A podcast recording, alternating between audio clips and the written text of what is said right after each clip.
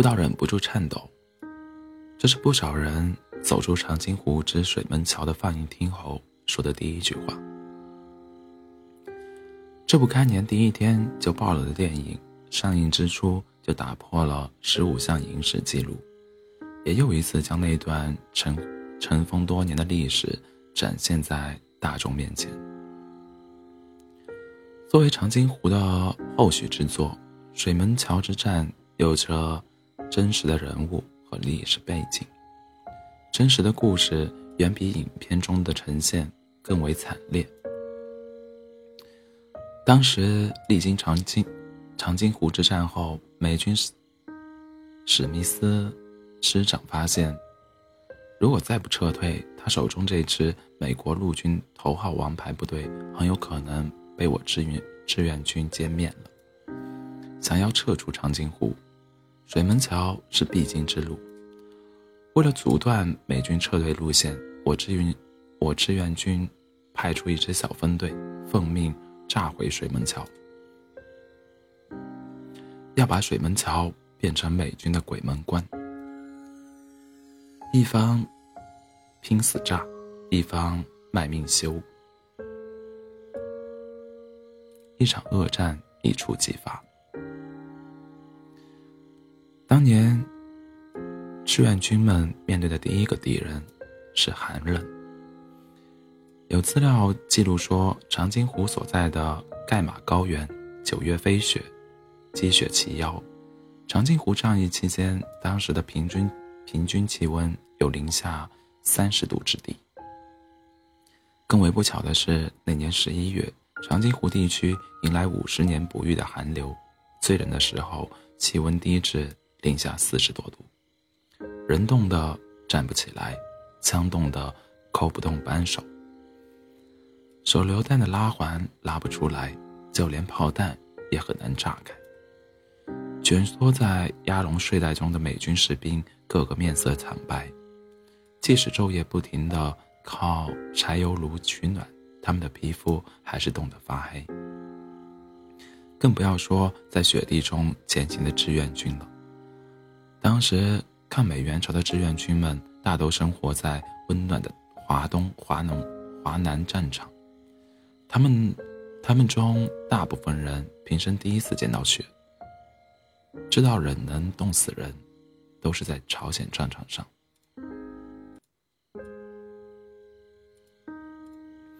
有志愿军教员回忆过当时的场景：山谷里的寒风卷着雪粉，直向脸上打来；我们的胡须上、眉毛上都凝结了一层冰珠，呼吸也感到困难。饥饿、寒冷和疲惫同时袭击着我们。我咬紧牙关，一步一步往上爬。已经两天没有吃上饭了。我弯腰抓起一把雪。填到嘴里，顿时清凉一阵，可就很快，可很快就无济于事了。身上软绵绵的，没有一点力气，心里像虫咬一样难受，脑袋更是昏沉沉的。同时，两只手也感到异常疼痛，从手背一直疼到手臂。我以为是被路边爆炸的炮弹炸伤的，仔细一看。才发现手背肿得像馒头一样，原来是血液已经被冻得凝固了。曾在抗美援朝战场参加过水门桥炸桥任务的老兵郭龙溪，今年已经九十八岁了。回忆起那段过往，依旧历历在目。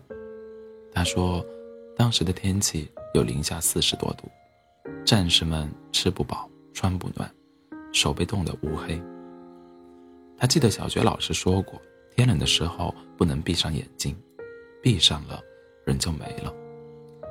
为了驱寒，他只能双脚不停地原地踏好几个小时。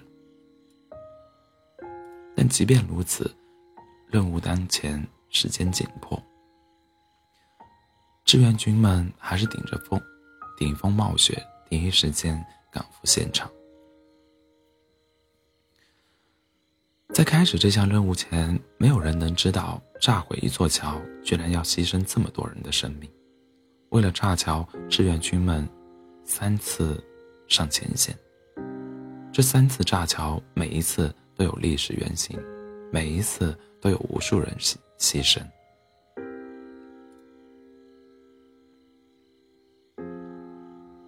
第一次趁美军不备，志愿军小分队突袭守桥美军，用一个用一个个麻袋捆扎的炸药包，成功将水门桥炸出了一个口子。结果没多久，美军用木头修好了桥梁。眼见不成，三天之后，志愿军们发起第二次攻击。这一次，他们带足了炸药，又一次炸毁了水门桥。本以为这次终于成功了，没想到美军很快调来重型工程机械，只用了一天时间，就在原有桥梁的基础上建造起一座钢制桥。这一次，桥梁比原先更坚固。而这一次炸桥，我们牺牲了整整一个排的兵力，有的战士手握着枪，一直到冰雪击穿身体，依旧保持着打枪的姿姿势。在那个物质落后、装备不足的年代，每一场战争背后都是血与肉的交易，都是土枪部队与机械化部队的拼死搏斗。意识到前两次的炸毁不够彻底，看着美军再次加强的防守，这一次，志愿军们组建了一支敢死队，每个人背着几十公斤的炸药，向水门桥发起突击。死了多少人，又流了多少血，没有人知道。根据当时的影像资料显示，烈士们炸桥十分彻底，就连桥的基座都炸毁了。本以为这次美军总该束手无策了，但就在成功炸桥的第二天，美军竟然用运输机从日本空运空运进制造制造桥梁的钢材，连夜投放到美军阵地，只用了不到两天，就在原有废墟的基础上凭空建造出一座更坚固的钢桥。我方三次拼命炸毁，对方三次迅速修复，志愿军们目瞪口呆。倘若条条件允许，志愿军们拼了命也会第四次炸毁水门桥。可惜当时的志愿军们早已弹尽粮绝，身负重伤。后来有资料显示，三炸水门桥战之后期，战士们手里的武器仅剩一颗手雷。三把枪和几十发子弹，战斗何其激烈！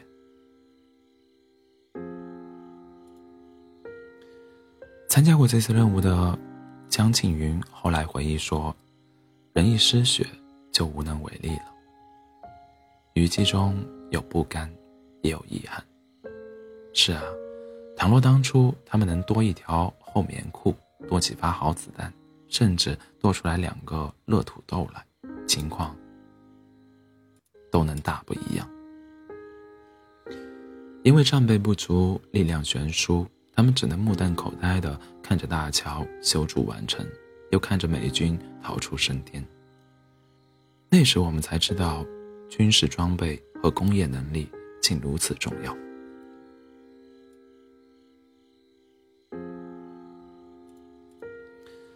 长津湖上映后。段奕宏在参加节目时回忆过一个一个场景，他说：“当时为了塑造好人物，他们看了很多关于英雄们的视频，其中有一段来自军医。军医说自己最多的时候一天要剪掉三百根脚趾，战士们身上的弹孔在严寒中被冻住又融化，最后流出血水。”他不知道在那样极端的环境下，战士们是怎样控制住身体的本能反应，但他们做到了。前方是战场，背后是祖国，他们拼尽全力保家卫国，以血肉之躯迎战每一场恶战。他们中甚至有太多的人连名字都没能留下。知乎有位答主讲述了自己的故事，他说自己曾在负责炸水门桥的部队里当实习生。有一天周末，他去了某连队的荣誉室，指导员戴上白手套，拿出一大类发黄的十六开纸，那是他们连队的烈士名录。手绘的表格横平竖直，每一笔都无比庄重，有的纸张上还沾染着血迹，似乎在诉说烈士们的过往。翻开这些发黄的纸张，每一页都是一个烈士的姓名、籍贯、牺牲经过。而在这些烈士名录中，有近一半的表格里，姓名一栏都写的不详。不详，说明什么？说明当时部队阵亡太大，连队里的人还没来得及搞清楚冲锋陷阵的人叫什么，这个人就牺牲了。牺牲前没能留下只言片语，就连他的名字后人也无从知晓。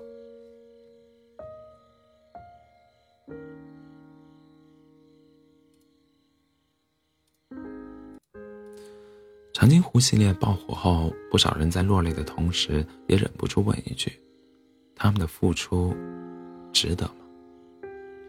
有人回答说：“你打开窗，你打开窗户，就能看到。”中国军人牺牲的意义。如今，二十一世纪的新中国，战士们曾向往的武装直直升机不再是梦想，作为威胁的原子弹不再是美帝的专属。我们上可飞天，下可陆海，我们不再惧怕外来的侵略，我们的每一步都在迈入强国的行列。而这样的繁华盛世。正是那些无所畏惧的烈士们用自己的青春和鲜血换来的。影片中有一个场景令我印象是很深。宋时轮回国回国经过鸭绿江时，朝着长津长津湖方向深居三躬，泪流不止。他说：“都是二十岁的娃娃，可他们却永久的留在了这里。”回不去了。后来看电影的我们总是忍不住带入他们的场景：这坦克压过去，多疼啊！压路江，那单薄的棉被多冷啊！更会不由自主的希望着，要是能给能给他们送口吃的就好了，要是能给他们添件棉衣就好了。多希望那个桥，一次就炸掉了。这样，那些平均年龄还不到二十岁、人生之路才刚刚开始的一个一个个娃娃们，就不会血流成河，就不会长眠他乡。他们或许还能再见一见家人，见一见自己拼死保卫的祖国的繁盛。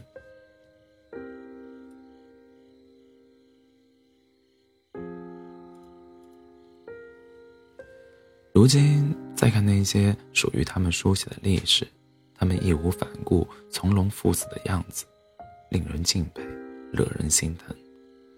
他们心里想着是将这辈子的仗都打完，好让子孙后代们都能过上和平安稳的生活。他们看见过新中国的曙光，他们更愿将这抹曙光长久的传承下去。他们。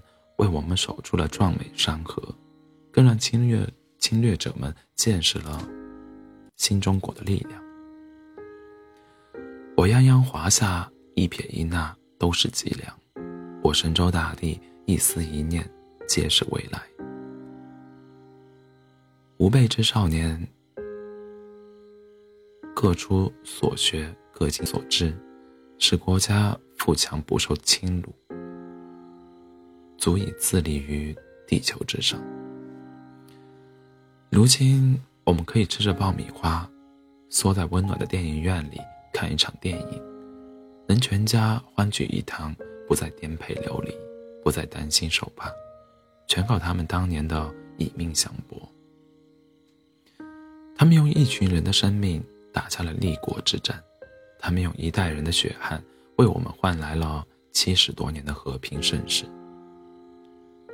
你看着今日之盛世，恰如当年他们所愿；你看着新年之钟声，万家之灯火，恰如当年他们所盼。这一个个平安富足、富庶的年岁，正是当年他们拼命保卫的结果。何其有幸生于华夏！何其有幸受前辈恩宠，享安稳盛世！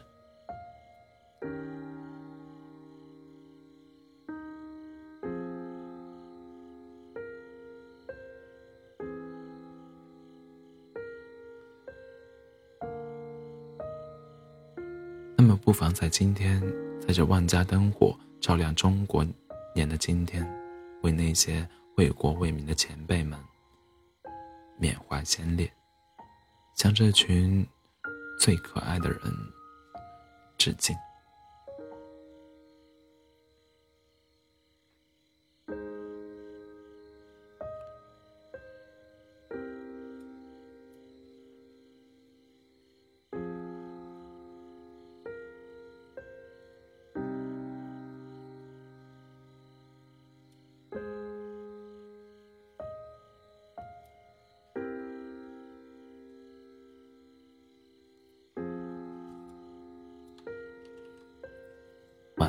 做好梦。